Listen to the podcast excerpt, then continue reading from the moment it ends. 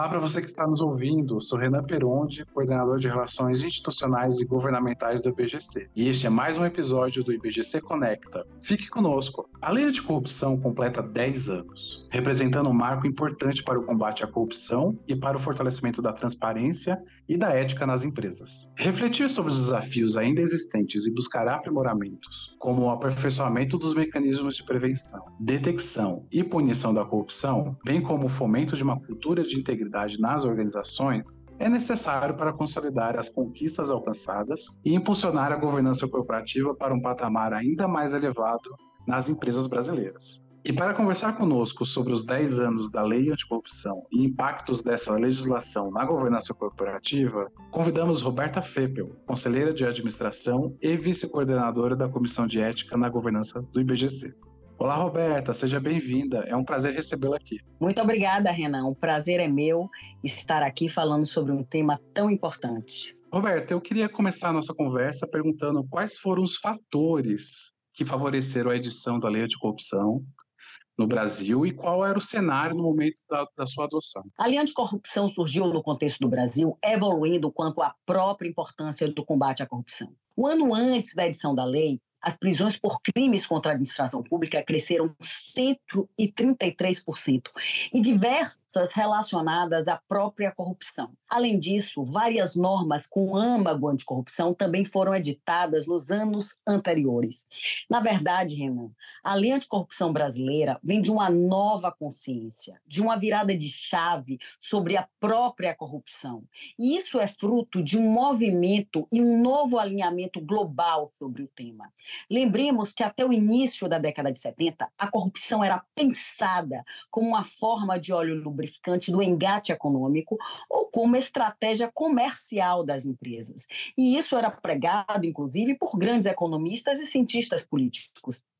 Esse pensamento, no entanto, foi alterado após a revelação de grandes escândalos financeiros relacionados com empresas multinacionais e também pelo entendimento estadunidense de que a corrupção desvirtua a concorrência e viola leis de mercado acabando, consequentemente, por atingir frontalmente o sistema capitalista.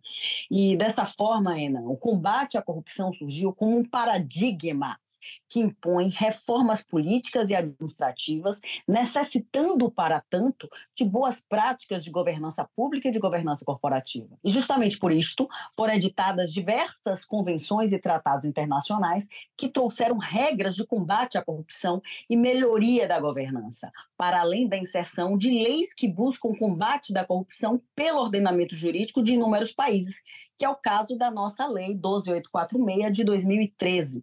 Então, o que a gente atendeu, na verdade, foi uma própria mudança da lógica econômica sobre a corrupção e a consequente pressão do mercado e de organismos internacionais. Perfeito, Roberta. Muito importante pontuarmos essa mudança de paradigma em relação à corrupção. Agora você poderia nos contar sobre como a lei de corrupção impactou as empresas brasileiras? Quais foram as mudanças culturais de governança corporativa que surgiram como resultados da legislação? A lei de corrupção no Brasil, ela impactou positivamente as práticas e relações empresariais, bem como os seus ambientes organizacionais. Ou seja, para além da criação de normas, processos e procedimentos internos de compliance, as empresas começaram a entender a necessidade da transformação cultural.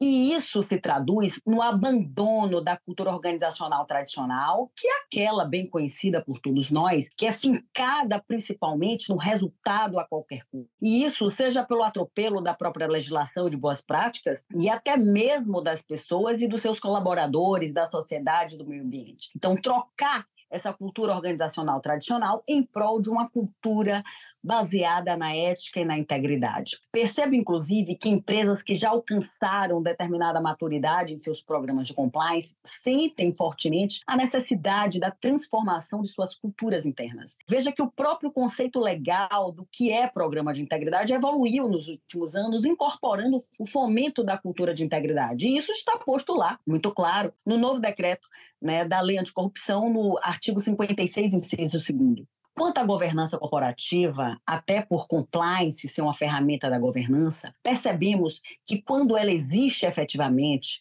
quando o compliance é real e faz parte da engrenagem da organização, existe o fortalecimento da governança. E isso, observamos claramente, acaba por se refletir na melhoria e no aumento da transparência, prestação de contas, responsabilidade corporativa. Controles internos são criados ou robustecidos, mitigando riscos e prevenindo a ocorrência de práticas ilícitas ou antiéticas a própria gestão de riscos evoluiu muito nos últimos anos.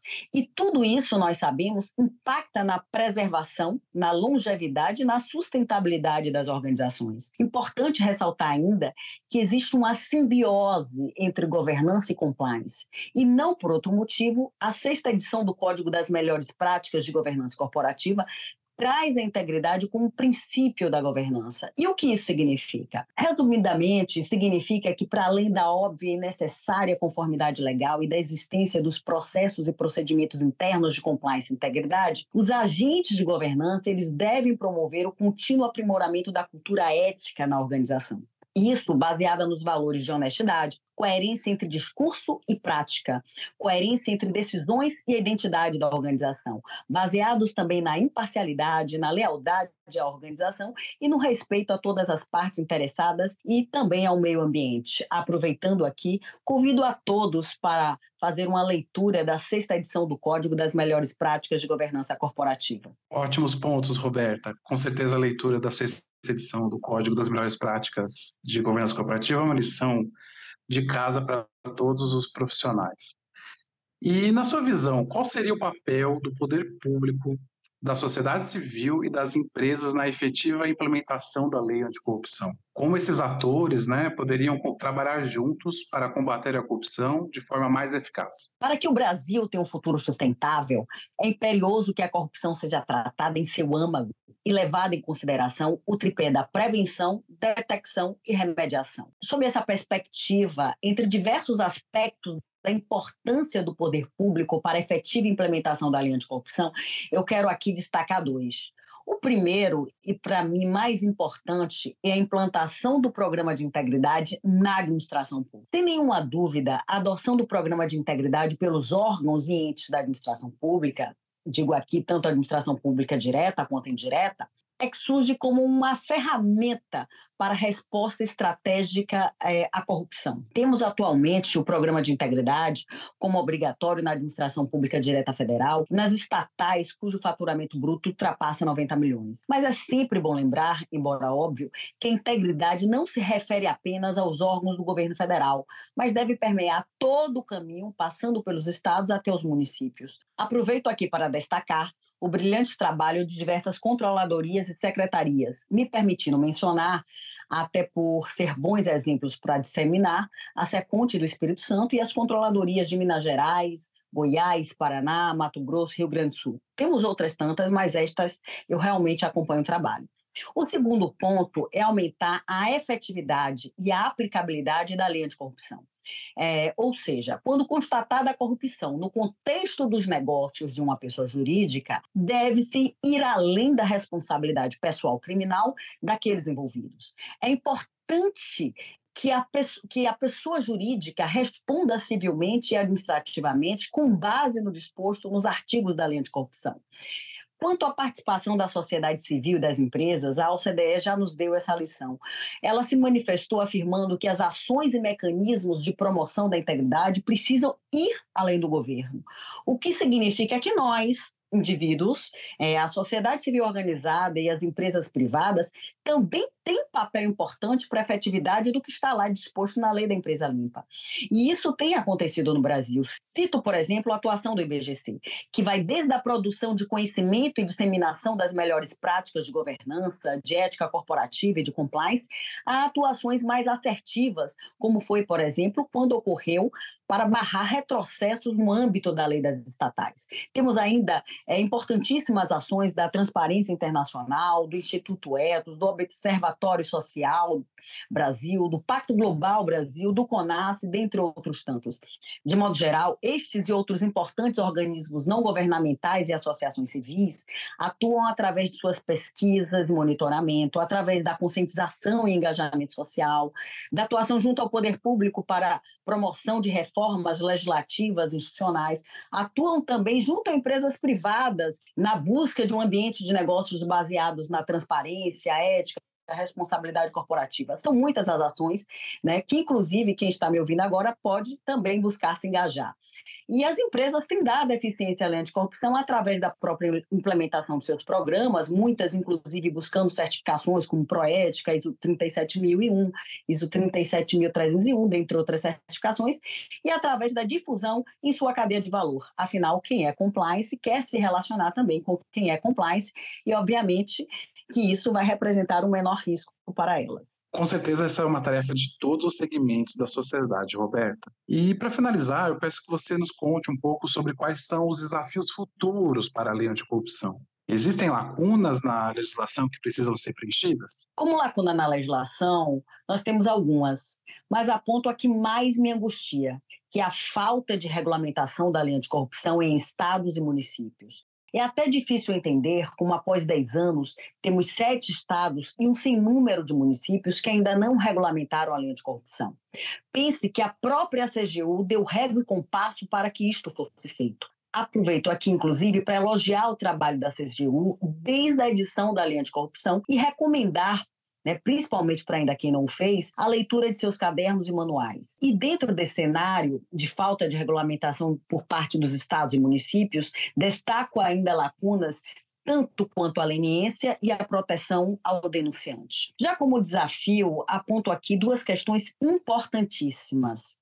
Uma que é aumentar a efetividade da lei no que tange ao processo administrativo de responsabilização, principalmente nos estados e nos municípios, alertando para não existir também discrepâncias na aplicação das sanções num país com dimensões continentais. E a CGU ela já tem um trabalho muito importante com relação ao par e em matéria recente até divulgou que desde 2016 já puniu 105 empresas e até firmou 25 acordos de leniência. É, mas é importante pontuar que outras centenas de empresas já foram punidas através de par, mas esses processos eles tramitaram nos órgãos e entes federais violados, né, até por seguir a competência estabelecida lá na lei anticorrupção. A CGU ela tem até envidado esforços na transferência de conhecimento e orientação aos estados e municípios sobre o par. E eu destaco aqui o excelente case da Secretaria de Controle Transparência lá do Espírito Santo, que é o estado da federação que mais se destaca quanto ao par.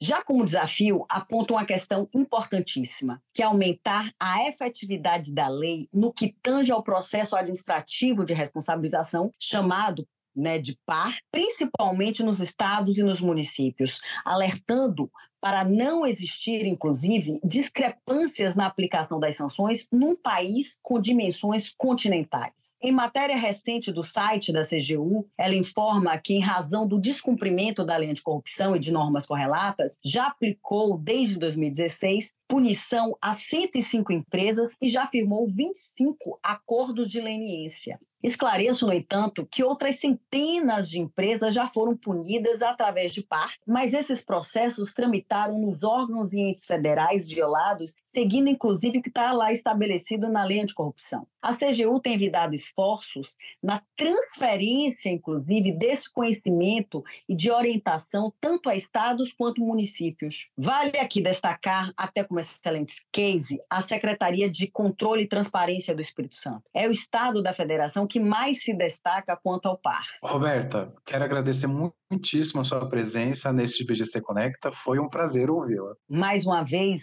agradeço o convite e a audiência e espero ter esclarecido e colaborado para avançarmos ainda mais nesta pauta que importa a todos nós. Visando capacitar os profissionais e atender às demandas neste sentido, o IBGC possui o curso Compliance e Governança, da conformidade legal à integridade corporativa. Ele traz os processos de compliance como ferramentas fundamentais para a criação de um ambiente corporativo confiável. além de apresentar as boas práticas de governança corporativa como promotoras dos processos de compliance. Conheça mais em ibgc.org.br/cursos. O IBGC Conecta de hoje fica por aqui. Acompanhe toda semana um novo episódio nos principais tocadores. Siga o IBGC nas redes sociais e fique por dentro da nossa programação. Até o próximo.